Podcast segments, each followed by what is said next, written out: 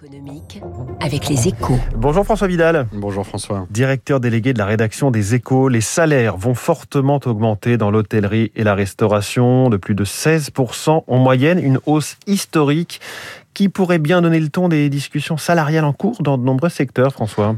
Bah, à titre personnel, on peut en rêver, hein, mais ce ne serait pas une bonne nouvelle, car euh, dans le paysage économique français, les pratiques salariales des hôteliers et des restaurateurs sont plus une exception que la règle. Ce n'est un mystère pour personne. Hein. Les salariés ils sont souvent payés au lance-pierre et les servitudes de leurs emplois sont nombreuses.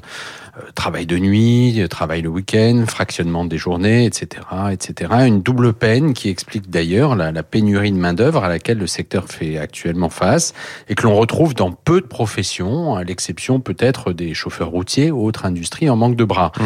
Résultat, si un effort salarial important est nécessaire dans ces métiers, ne, ne serait-ce que pour renforcer leur attractivité, rien ne justifie qu'il se généralise. La pression risque quand même d'être forte, hein, surtout après une année 2021 historique pour de entreprises. Alors, une forme de redistribution est, est logique, hein, surtout que nous sortons de plusieurs années de modération salariale dans de nombreux secteurs. Mais elle devra passer pour l'essentiel par des mesures ponctuelles, comme des primes par exemple. Quant aux augmentations de salaire, elles ne devront pas aller au-delà de 2% en moyenne. Faire plus serait une double erreur. D'abord parce que ça dégraderait la compétitivité de notre économie, dont le potentiel de croissance reste toujours inférieur à 1,5% en rythme de croisière. Il ne faut pas l'oublier. Ensuite parce que l'essentiel de ces hausses finirait par se retrouver dans les prix payés par les consommateurs que nous sommes aussi.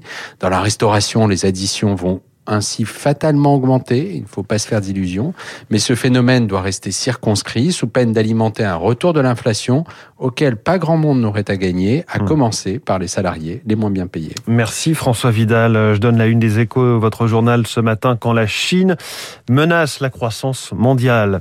Il est 7h12, il a fri, il a tout compris. Vous connaissez ce slogan depuis 10 ans, mais les Français ont-ils tout compris au vertu de la concurrence et pas seulement dans les télécoms? Emmanuel Combe, vice-président de l'autorité de la concurrence et prof à Schema, invité de l'économie dans un instant.